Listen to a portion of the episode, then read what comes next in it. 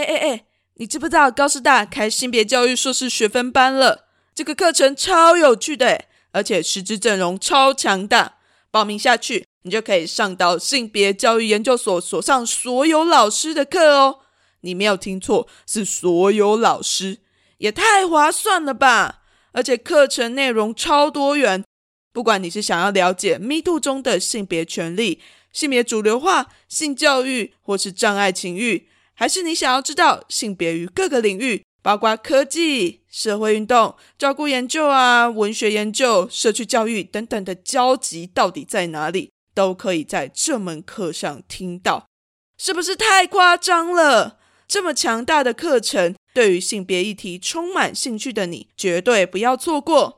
报名日期从即日起到二月二十一日止。报名资讯请上高师大进修学院网站，或是高师大性别教育研究所网站查询。我们在高师大等你哦。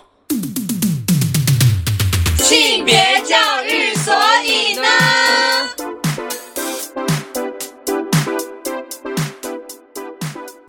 欢迎来到性别教育，所以呢，我是主持人 c o n y 本节目是由高师大性别教育研究所的团队所制作。我们今天邀请到的来宾啊，是来自高雄市教育局的股长浩竹。Hello，大家好，我是高中科的浩竹，非常开心邀请浩竹来节目上面来聊聊。那我们刚在聊之前啊，浩竹就有说到，嗯，好像毕业有一段时间了。那浩主，你那个时候为什么想要来读性别所啊？大学我是念屏东教育大学教育学系，我进去大学的那个时间刚好是那个性别平等教育法那个时候在立法，跟后面在做一些推展的一个时期，所以那个时候在平师有修到一门课，那个时候还叫两性教育，后来就改成性别平等教育。那那门课就是刚好遇到的老师，后来也有在性别所兼课，是王丽静老师，因为受到那样子的课程的洗礼，那后来刚好我们有做一个国。科会的一个研究案，那那个时候我的研究案的主题跟两个伙伴一起做，就是做性别融入教学。那我觉得那样子的一个研究的历程，让我觉得说，诶，如果我未来想要念研究所的话，我会觉得，诶，好像性别所或是社会所，其实对我来说是蛮有趣的一个领域。那再来是因为那个时候在上性别平等教育的那个课程的时候，老师都会引导我们去反思一些生命的历程。我就想到说，其实我从小到大在奶奶那边的家中，其实我被视为是一个蛮会念书的孩子。可是常常就会听到一些比较惋惜的语气，是说猪不肥肥到狗，哎，就是呃，女孩子比男孩子会念书啦。那我觉得那样子的生命经历对我来说，哎，虽然你从长辈那边得到的疼爱好像没有比较少，可是你总觉得好像会有带有点遗憾呐，那种感觉，我觉得对我来说其实是蛮大的冲击。相较之下，其实我觉得我爷爷奶奶那边，就是我们传统说的爸爸那一边，跟我妈妈这一边，其实我都没有叫他们外公外婆，我我都还是叫爷爷奶奶。但是如果以外界比较能够理解，就是。我妈妈这一边对我来说，外面是称外公外婆的人，其实对我来说，他们就是是是没有分所谓的那个内外之别。那他们其实对女孩子就没有这样子的限制，或者是这样子的一个期待的落差。那我觉得这样子的生长环境对我来说，对于探索性别平等这件事情是一个蛮有意义的事情跟养分。所以，包括像我大学那个时候第一次接触到性别平等教育学会出的那个大年初一回娘家，我就觉得那一本书其实对我来说的生命经验是没有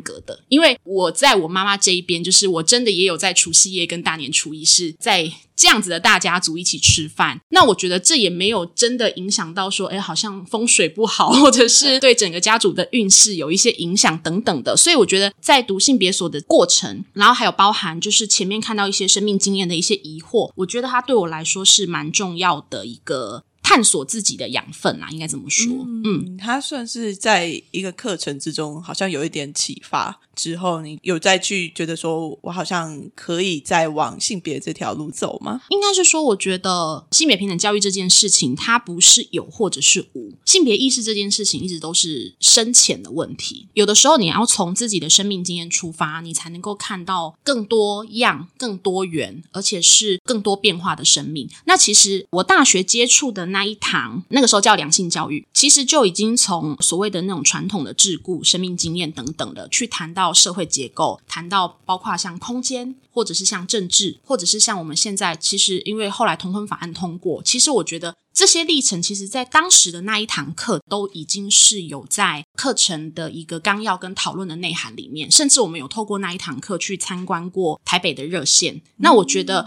那样子。的一个探索跟体验，对于我们去了解自己，或是了解我们先前不能解释的事情，它其实是会有一个很重要的帮助。那也会让我们更能够确认未来在跟他人接触的时候，用什么样的方式跟态度，其实对于彼此来说都能够是一个呃比较舒服，而且是可以互相支持的状态。嗯嗯嗯嗯嗯，哇，那那门课感觉也带给你非常多的启发。对。算是一个，我觉得是蛮全面的入门。那那样子入门的课程，其实到了性别所之后，因为性别所毕竟是研究所，那包括假设空间、空间社会学，或者是空间跟性别的关系，它可以变成一整个学期的课来去做更深入的讨论的时候，你就会觉得说，哦。原来，呃，我当时在大学的时候，可能看到的点，可能是我们讲性别意识的深浅好了，它可能是前面的二十分。那你可以透过性别所的一些教育跟养分，让你对那件事情的理解能够更有其他，不管是学术理论的支持，或者是其实还有很多是我们没有看过的一个研究的一个发现。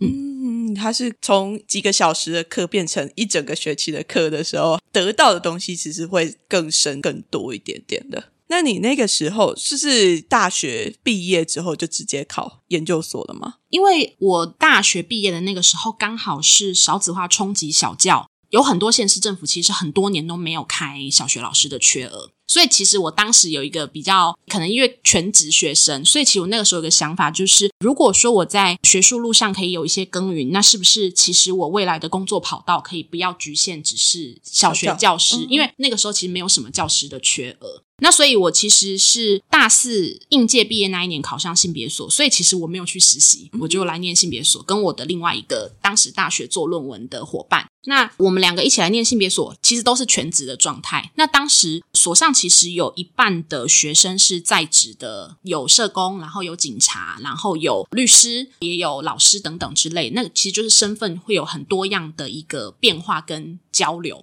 那我觉得全职念书其实对我来说是蛮幸福的一段时光，是因为你可以不用考虑这个时间点可能还要配合学校配排课，配合法院出庭，或者是因为你工作的一些期程会压缩你自己。在某个学术领域，你很喜欢那门课的导读，可是你又没有什么时间准备。对，那当时我因为是全职念书嘛，所以我觉得其实在这个区块上，我有比较多的时间跟心力可以去做这个部分的学习。那所以我觉得，包括我写完论文是两年半。但是就是有两年是很专心的在念书的这个状态，对我来说是我人生蛮重要的一段时光。嗯，它是一个非常扎实的吸收各种知识的时刻吗？我相信，如果是念过性别所的，不管是硕班或者是后来的博士的学程的伙伴们，应该都知道，所上的老师，包括我自己的指导老师是美惠老师。那我觉得老师们其实对于性别所出去的一个招牌是非常的。严格把关，我觉得这严格把关对我来说是很好的学习，是因为包括你未来在职场上，其实你有很多时候你要做一个政策研拟或规划的时候，你过往的学习经验会影响你怎么判断或是怎么搜集资料。那性别所，不管是美惠老师或是丽颖老师，我那个时候接触过的老师，其实老师们他们对于不管是文献的搜集或分析，或者是对于这样子的文献怎么去做诠释跟解读，我觉得那样子的历程回归到了老师回馈的，其实老师会觉得说，呃，性别所如果当时是念硕班来说，他会觉得其实我们硕班学生的一个程度跟整体表现，可能对他们来说都不会输给其他研究所博士班的学生这样子，嗯嗯。真的，老师对大家的期望期待都蛮高的。对，当然也是有也有反映在他们的课程安排啊，或者是他们怎么去讨论的这个过程。那你有没有一些比较印象深刻的在念书的时候的一些记忆？我觉得性别所学习是一个区块。那我们一直以来都有性别周的传统嘛？那性别周的传统就是会让每一届去发想那一届的特色，然后去安排一些多元的交流，或者是做一些不管是手工艺或者是宣导的一个创发。那我觉得性别所难能可贵的地方，就是它虽然是研究所，可是它扮演了一个向下对接大学部，还有就是对接所有对教育有兴趣的民众或者是相关的群体，它其实可以在教育的领域看到。性别平等的重要性，那这个是我觉得在社会活动中蛮重要的养分。如果是以学习来说，我不确定现在还有没有一门课叫女性主义教育学。女性主有好，那因为其实我们都知道，女性主义或者是性别平等这件事情，其实还是有一些流派跟论争。在这些流派跟论争里面，有的时候你在看自己的老师他上课怎么带大家讨论，他怎么吸收。回馈，或者是用比较适合每一个学生不同的方式来引导大家成长这件事情，有时候我都一直在想，就是我也是在老师或者是在同才当中去找寻我接下来可以怎么做的一个典范。那我觉得这个可能在性别所里面对我来来说是蛮重要的一件事情，是你可以在你的同才身上看到很可贵的。经验跟他做事的方式是你从来没有想过的。那我觉得这个东西可能会是在其他研究所，如果是纯粹专注学习讨论上面，可能比较不会看见的。因为性别所的多样性在跟其他系所相比，可能是更高的。嗯嗯嗯嗯，对啊，因为大学也没有一个专门的性别科目，所以大家一定都是来自于不同的领域。那在这个不同领域的交集之中，好像又可以看得到说，哎。不一样领域的人怎么看待同一件事情？那浩主，你那个时候算是全职的在念书嘛？但是全职在念书的时候，应该写论文的时候，还是多多少少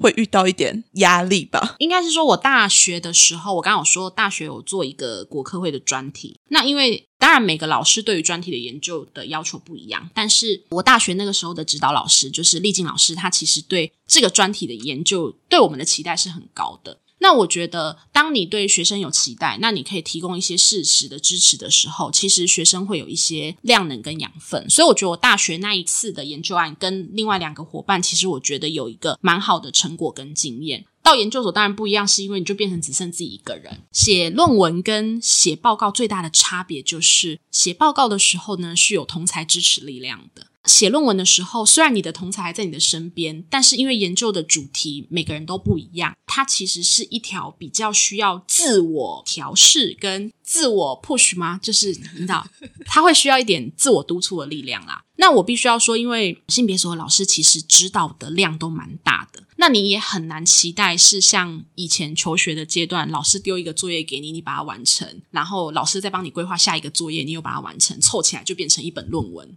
不太可能嘛？那所以那时候，包括我们自己在选定研究的题目，包含这个研究题目选定出来之后，你怎么去跟老师谈说这个题目你想象的研究方法，跟你想象它可以做出来的结论是什么？我觉得这件事情可能真的是需要蛮多自我的一个要求，跟同才之间其实也是相互鼓励啦，就是彼此看看彼此的进度。那因为美惠老师其实跟我在指导论文的时候，其实我觉得老师一方面是蛮开放，二方面是蛮支持。但是因为美惠老师也是一个，他会觉得我应该要能够自主的规划我现在应该要交出来的进度跟想法。但是老师有一个非常，我我觉得对我来说是一个蛮适合我的一个指导风格，是因为老师他会很认真的看过你提出来的纲要跟内容之后，他会用他的方式去做架构的调整或是文字的调整。那你透过那样子架构的调整跟文字的调整，你可以去确定说，诶，那这个方向我能不能找出跟过往研究案不一样的新观点？当然，我觉得这个过程可能蛮痛苦的，是因为我觉得当你自己现在研究的瓶颈当中的。时候，如果是又要由这个现在瓶颈的人主动的来递交你接下来的进度，哈，其实我觉得有时候就是会逃避现实，就是你就会想要去清洁一下家里的其他的空间环境，有一点逃避。但是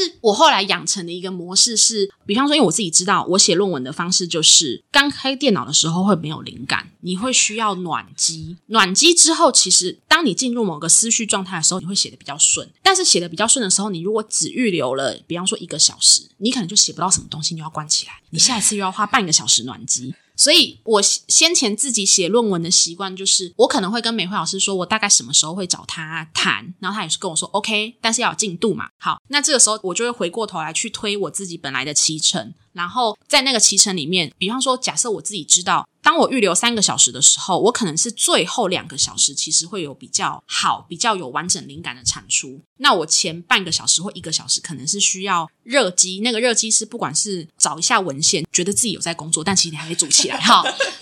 那我会 push 自己，就是不要花太多时间在前面的暖机。我可能就比方说给自己半小时，是把前一次没写完的文献再兜起来。兜起来之后，我可能再回想一下我文献写的状况，跟老师上一次的提醒。好，那接下来正式进入动笔期之后，我就会要求我自己：你已经进入动笔的思绪期了，不要停下来，直到写到某个段落为止。再把它 close 掉，所以我那个时候后来我自己写论文的节奏就是，我先抓了一下我自己的特性，就是我暖机需要多久，然后不要浪费那个暖机的时间，因为你如果暖机一个小时只写半小时，你就等于有点浪费了那个。连续性，那我有时候也是会写到一个程度，然后可能我原本已经跟老师约好，我今天会教到，比方说第四章的第三个小节，可是其实我最后可能卡关写不出来，那我就会逼自己，如果写不出来，那至少我要能够让老师看见我第四章的第三个小节，其实我是想要铺成哪三个研究发现。透过这样子的状态，然后去跟老师讨论，老师可能会有其他的想法跟灵感去提示你说，你这样的研究发现是不是有层次上的落差？那你就可以想发现，哎，嗯，好像是从第一阶直接跳到第五阶了。那中间第三阶可能是要摆什么样的内容？那我觉得重点还是自己可能要很清楚。你在这件事情上面，你对自己的脐橙的设定，先有这个脐橙的设定之后，你回过头来用你对你自己的了解，来去在这些脐橙中抓一些节奏跟规划。那如果你今天因为状态不好，或者是有其他的事情分心，或是被其他事情吸引，那我就是明天或什么时候让那个进度可以比较快的补回来，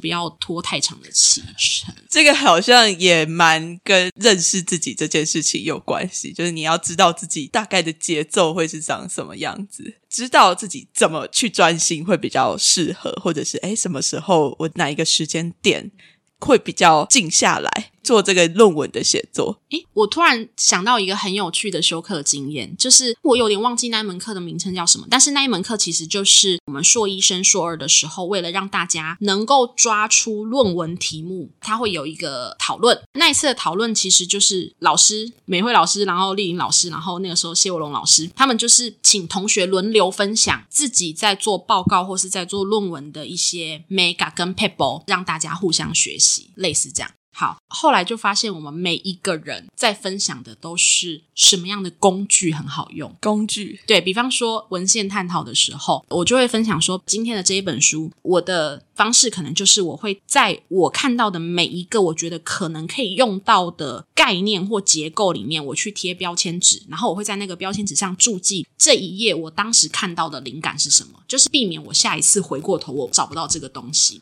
然后我原本也都觉得我自己分享的很正式，然后很诚恳。可是你知道，当整场所有的人都分享完之后呢，老师就说：“其实我今天最后听到的，好像都是某品牌的标签纸，很很好用，就是 对，或者是说某样的工具可以帮助我们聚焦思绪。”他说：“对，但这件事很重要。但是其实这一个课程更重要的目的是我们怎么看到那个重点的。”或者是我们怎么淬炼这个重点？因为我们都说嘛，你要么就是扩散，要么就是聚焦。对，但是这个扩散跟聚焦，每个人的方法不一样。有些人的方法很适合你，是可以学的。但是我们那一天的讨论就是，大家最后都很开心的在分享手边的工具。好，好但是我觉得那就是一个很有趣的经验。你会发现说，有很多课程的设计，也许最后上课的内容，可能那个走向其实是还是有一点不是原本老师课程设计的目的啦。但是最后都可以回。到一个蛮欢乐的气氛，那透过这个欢乐的气氛，再去让大家下一次的时候能够回到原来想要讨论的主题上面。那我觉得这是性别所的特色，就是很少会有非常沉重的一个课堂结尾。最后通常都还是和乐融融的结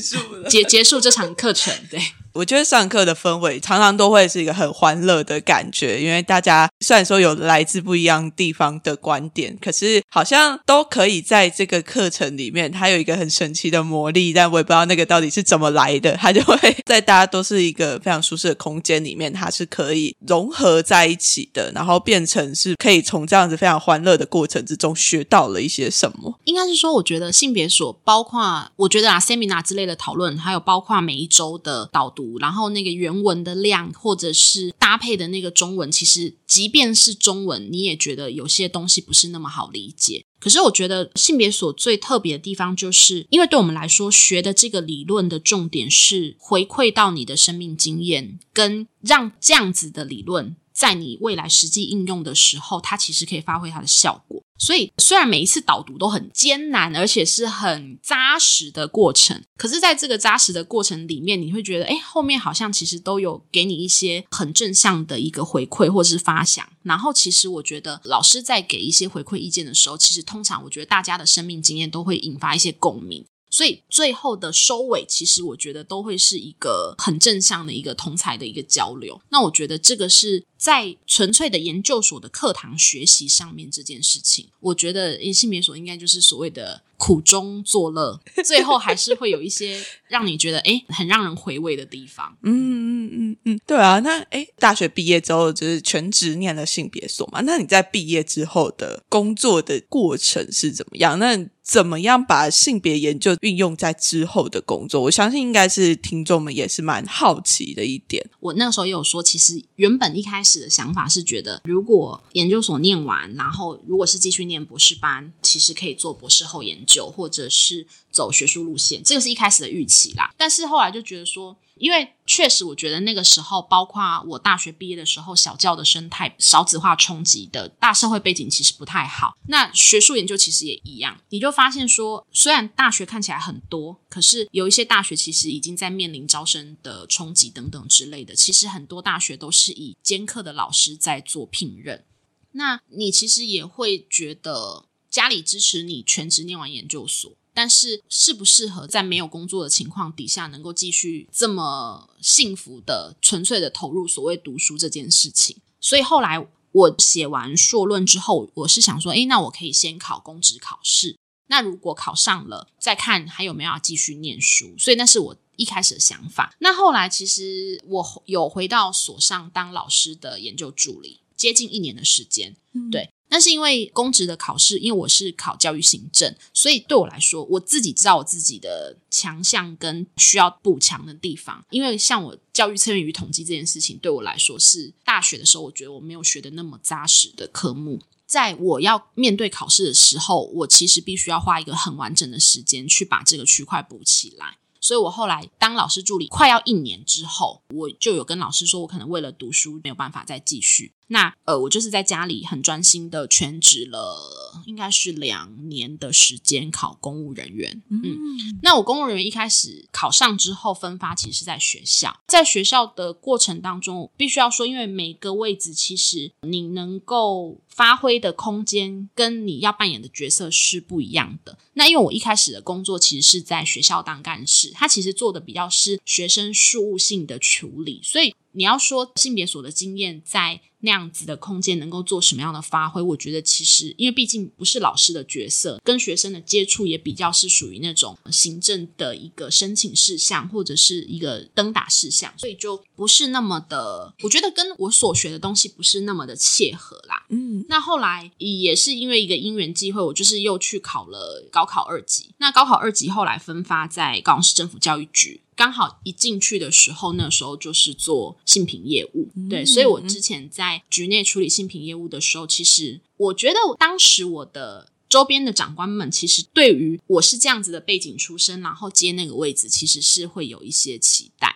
好，那当然，我觉得我对我自己也会有一些期待。不过一开始也不瞒大家说，我觉得你要把你所学的理论这件事情跟你的工作完全的结合，我觉得在公务体系并不是真的这么容易，是因为它有一些课程体制，还有一些本来应该完备的一些程序跟法规等等的。那有很多东西其实都需要学习，因为它跟学校的生态其实落差非常的大。嗯，我后来回过头想，我在刚到局里的那半年，其实每一天的身体状况都不是特别好。我一想到要上班这件事情，然后你就想，哎，哪些工作要怎么学、怎么处理？那个时候每天大概啦，都有一些上吐下泻的状况。所以那时候我就跟我家人说，就是如果这样子的状况没有办法。改善的话，我可能就是没有办法继续在那个位置。我那时候其实有想的很清楚，但是我必须要说，这是读性别所幸运的地方，因为那个时候市府的一些委员会的组成，就是美惠老师他们其实都有在里头。然后在教育现场，我们有非常多中小学的现场老师，有一些是我们性别所的学长姐，那有一些是跟性别教育有一些缘分的伙伴。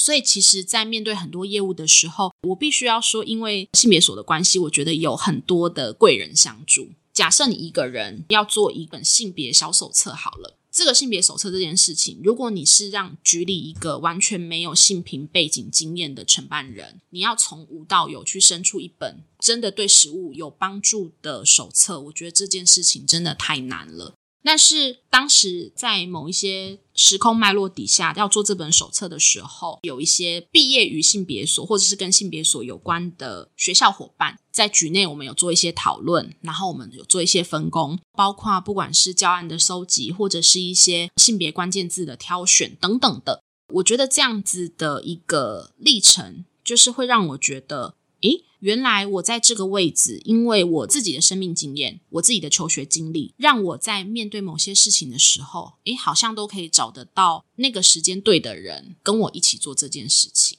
那我觉得这样子的伙伴关系是很重要的。那所以其实包括我一百零五年到教育局特教科做性平业务，一直到我后来到其他科室的这中间那三年的历程。第一年的时候，我们是出了一本手册，做现场教育征稿的手册。那第二年是因为就是面对同婚法案那个时候，外界有很多声音，特别是有很多不了解所谓性别平等这四个词，而有很多的恐惧、很多的焦虑，或者是有很多的愤怒。我我觉得只能说，就是这个社会就是歧义性很大。那那个时候也因为当时的一个政策，就是局长的支持，所以我们面对外面的这一波对性别平等教育的质疑，其实我们有做一个折页，很简易的 Q&A，然后可以发到三级学校，让家长们能够有个初步的了解，知道说教育是把孩子教成适合自己的自在的模样，不会因为这样而伤害到其他人。我们需要的是一个安全友善的空间，可以接纳所有孩子的样态。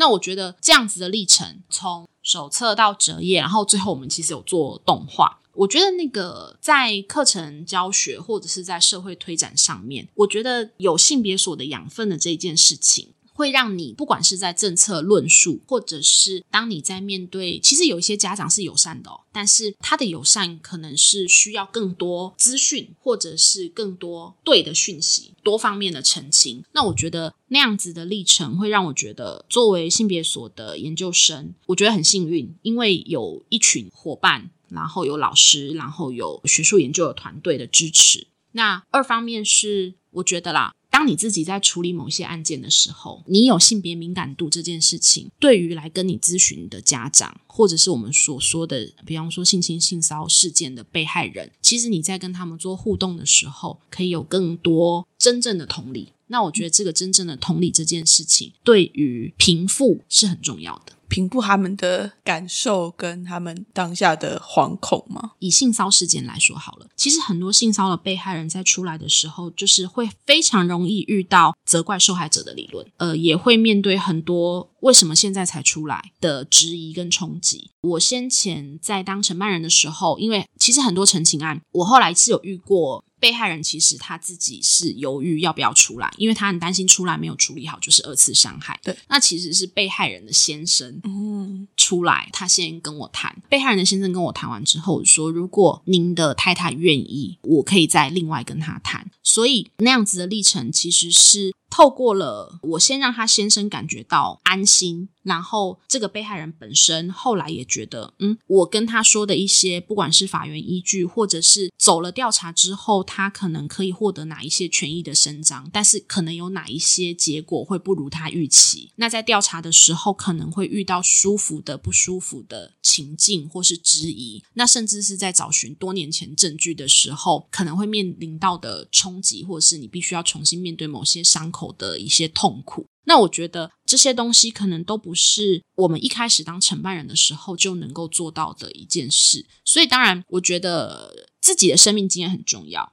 然后你在这一些时间的历程当中，我们自己的成长，或者是跟别人互动的时候，又重新学习到的一些新的经验，那我觉得这个东西都是很值得一再的让我感觉到我在这个位置有它的价值。嗯。真的，他好像原本在读性别所的时候，你也没有想到说，哎，之后可以变成现在这个样子。我坦白说，我觉得当时在念性别所的时候啊，我会觉得对我来说最无聊的就是法规啊，就是因为我我会觉得，比方说像你在讲那个空间，好，空间就是性别这件事情，然后你去研究各个学校宿舍或者是厕所，你会觉得那个东西真的很有趣，嗯，然后你会觉得它对于很多人的生命经验是很有意义的。尤其是当你被安放在不适合的宿舍的时候，那种不自在感等等。好，那所以那时候其实我们每一次的课程也都有上性平法，可是其实你那时候对性平法真的你没有什么实质的感觉啦，应该这样说。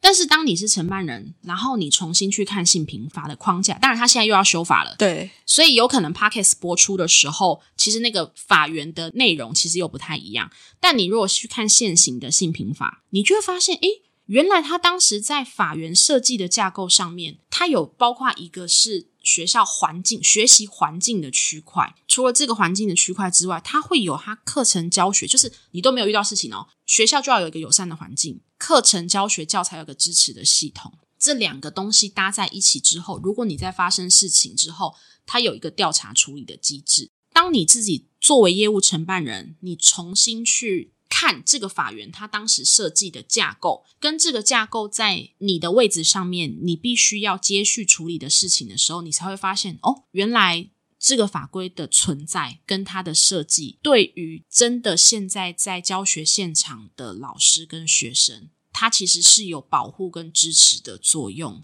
那你可以去做进一步的，不管是协助的措施，或是改善的措施。嗯，对，好像之前读的可能还没有相对应的经验，让你感觉到，哦，它就真的是跟我们每个人的生命是有关系的。但是当你开始工作的时候，就发现，哦，原来之前读的东西是这个样子。我觉得在跟你聊天的过程之中，可以感觉得到性别所对你的影响其实是蛮大的。如果说现在有人他可能想要考性别所，或者是说他在犹豫要不要考性别所的时候，你会怎么样去推荐，或者是怎么样去建议他？我觉得，如果说你读这个研究所的目的是为了更了解你自己，或者是说更能够接纳跟包容你自己跟你周边的人，那我觉得性别所能够带给你的养。分应该会远远的超过一般的研究所。那当然，你如果说你是基于你的求职或是就业，因为像我念性别所的时候，所上其实也有其他的学长姐同时在修高师大的教育学程。但是因为我们都知道性别教育这件事情，它在回归到我们所谓的高中国中国小，它其实并不是一个学门。性别议题它其实融入各领域的教学，所以那个时候其实我知道有些学长姐就是说，他有些是大学本来他就有辅导的背景，所以他其实可以考辅导老师。那你如果是性别所本身的养分，再去加入你辅导的职能，那当然就会更强烈。是因为辅导的重点就是看到每一个个体他的一个生命经验跟脉络。但是你如果读性别所，纯粹就是为了找工作这件事情，那当然我觉得他可能不会是很现实的直接对应，因为就跟我考教真。一样，较真的题目，它一定可能会有性别平等的题目在里面。可是性别平等题目可能是融入在一个大的子题里面，像下面的一个，比方说辅导策略，或者是假设你在学校遇到性别事件，你怎么调查处理？所以有可能它对于你考试这件事情，可能不是这么直接的相互呼应，跟你读教育所。比起来，或是教育行政这一类的科系比起来，但是我觉得他在对于假设你是走学术研究路线，那当然就可能看你可能是可以结合社会学领域或教育学领域等等，这其实都是可以发挥的空间。那如果是呃纯粹就考公职或者是考所谓的老师。等等的，那它可能不会有直接的对应。可是我觉得，当你本身就具有那些职能，比方说你大学就是念教育系的，你念教育系之后，在研究所加入了性别的职能之后，其实我觉得你在假设你的考试是申论题，我相信你申论题的那种理论的深度，跟你能够。带到的生命经验可能会比别人更突出一些。那我觉得这个其实是蛮值得大家能够去做一个多方的探索。那再来就是，其实我必须要说，以公部门来说啦，性别主流化是一个趋势，而且某些时候它也会纳入检核。所以每一个机关它一定都会有性别主流化相对应的承办人，只是它考试进去的科目名称可能不是直接这么对应。所以我觉得，他对于你在工作上或在生活上是一定有一定程度的很好的一个承接跟回馈。只是说，当你跨越某些门槛的时候，它还是相对应的要搭配其他，比方说这个学门本身的专业知识等等。嗯，变成是说，哎，不管你是什么样子的背景，其实你都可以在这边找到一些跟性别有关系的、有关联的交集的点。那浩主，你在这么长的工作的过程啊、历程中啊，你有没有被问过一些你觉得有点不太礼貌，或者是你觉得听起来有点不太舒服的性别问题？因为我在教育局，其实很容易被问的是，尤其是家长的澄清啦，电话他就是说：“你不是妈妈，怎么会理解妈妈的焦虑？”哦，就是我应该是说，我觉得所谓的不礼貌性别问题，可能会有很多层次嘛。包括呃性取向是一个层次，包括单身这样的选择是一个层次，或者是包括你自己本身的外形，或者是言谈举止等等之类，它其实会有很多状况。那我必须要说，因为在局里，其实你最容易遇到的，真的就是像我说的前面那一波，其实对于性别平等的质疑的那一波，很多家长就是打来说，你们就是这样子的教法，就是会带坏音呐。好，然后我就想说，好，那到底是带坏了哪个部分？好，那我们就会请家长举例嘛。然后家长举例之后，他就会说，你一定不是妈妈，所以你不理解为什么我们会这么焦虑。那我就会想说，可是即便我现在不是妈妈，我也是为人子女，或者是我周边的朋友也是为人父母等等的。那所以我会觉得说，有时候读性别所也是有这样子的好处，是因为我们都知道要转换问题，或者是说，当别人抛出一个理所当然的问题的时候，我们要引导他看到，换句话说之后，这个问题会变得其实很奇怪。那我觉得这也是性别所一个呃很重要的养分。就像我们说的嘛，比方说，为什么媒体报道的时候会特别框同志殉情，但是我们其他我们不会框异性恋殉情？那如果假设你真的是用关键字拼组法，你就会发现，原来换算比例之后，它其实是另外一个可以分析的议题。那我觉得，当然有些家长有一些其实是很有教育理念，只是他从来没有想过这个问题的。当你抛出这样的问题之后，其实你有机会可以多很多伙伴，因为那些家长其实也会帮你传达，比方说穿裙子的男孩这样子的一个概念到其他的家长社群。就是说明，诶，其实小孩的发展可能有他某个阶段的特殊性。那在那个特殊性以外，也有某个阶段他其实需要克服的课题。那他要克服的这个课题的重点，到底是你真的反对他做这件事，还是因为他是你的小孩，所以你会愿意看见他为什么选择做这件事情，而进而支持他？嗯，对。那我觉得其实有很多家长团体，现在家长团体会越来越多元，也是因为当他们有机会接触到这样子多样的资讯之后，他们有可能就会变成我们性别教育推展的最重要的盟友啦。应该这么说，这些不礼貌问题，当你转换了之后，它就会变成是另外一个可以施力的点。如果你给的一个回应是让他们可以接受的时候，他们好像就会又让这样子的回应是去更多的扩散。对。就比方说，就像我们说的那个月经的污名，或者是大年初一回娘家这件事情，假设他被拿出来讨论好了。当你有机会，家长跟你说，你为什么会跟我的孩子说大年初一可以回娘家？这个东西就是挑战什么什么什么，或者是祭祀就是挑战了台湾的传统，那这个会让他未来变得不幸等等之类的。但当你有机会跟他介绍那本书，或是当你有机会可以跟他介绍，我自己本身就是大年初一或者是除夕就在家的状态，那我觉得其实，诶，当家长看到不同的生命经验之后，他自己本来的价值观，他也有机会去做一些调整。那这个调整就会带给不管是他自己的孩子，或者是他会接触到的其他的孩子，有更进一步理解这个世界的可能性。对啊，在沟通的过程之中。不只是影响那些他的小朋友，甚至家长本身都是有在这样子的对话过程之中得到一些东西。那另外一个想要问的是，号主有没有推荐一些你觉得跟性别有关系的，然后蛮适合阅读的书籍啊，或者是电影啊、影集等等的？应该是说，我觉得有很多跟性别有关的书，其实都非常好看。但是如果我们不要说，其实它叫跟性别有关，我们纯粹去挑一部，比方说近期非常热门的剧集或影集来谈好了。比方我们举例来讲，Netflix 很夯的人选之人，人选之人，你绝对不会把它定义为它是要跟性别议题有关，而且是推荐想看的片。可是我自己觉得，我在看这部片的时候，看到了非常多的点，比方说女主角翁文芳作为选择从政的女性。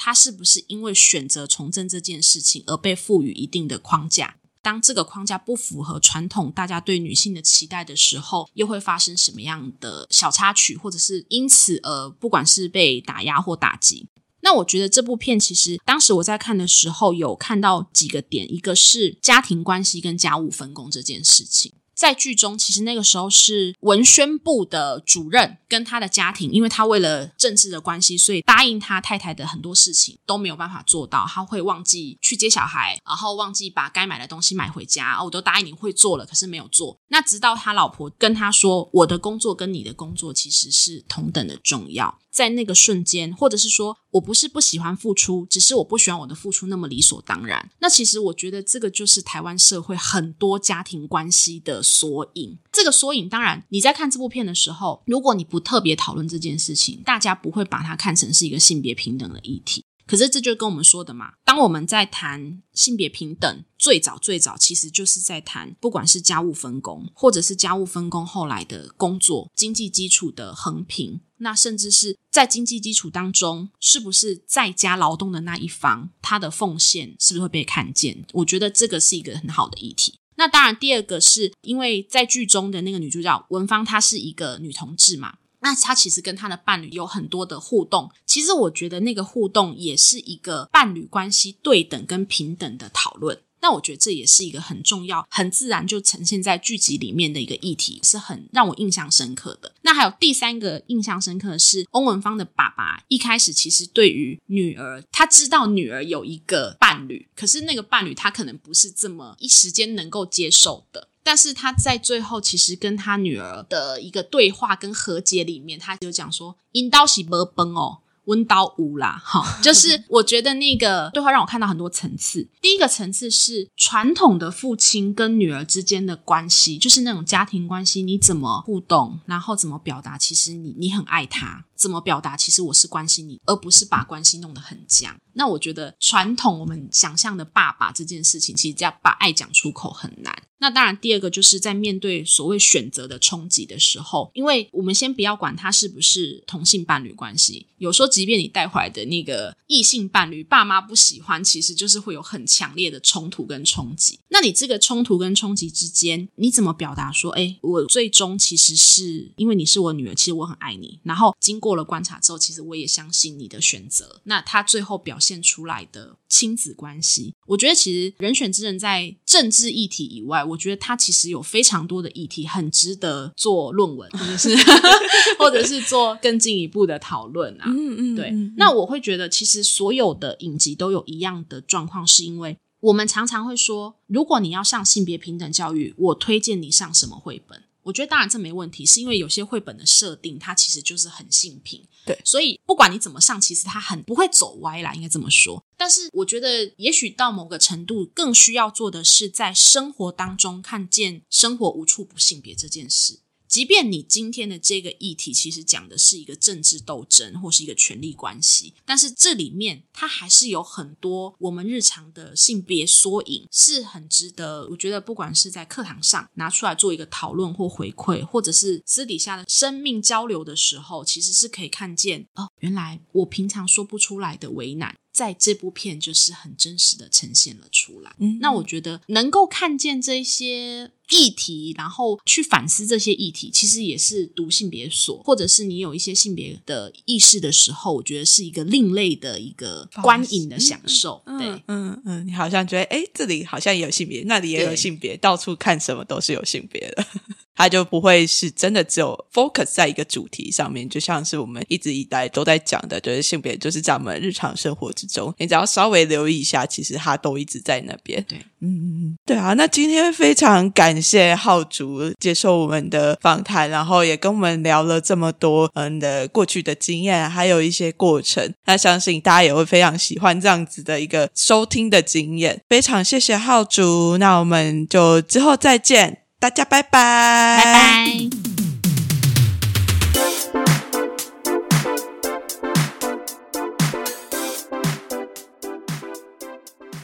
亲爱的大家，很感谢你收听到这里，我是高师性别教育研究所的所长博伟。听完这集节目，不知道你对性别教育研究所有没有多一点的认识？如果你心动的话，欢迎追踪我们的脸书、IG。任何有关招生的讯息，我们都会及时在网上公布。最后，高师大性别教育研究所，我们诚挚欢迎各位伙伴的加入。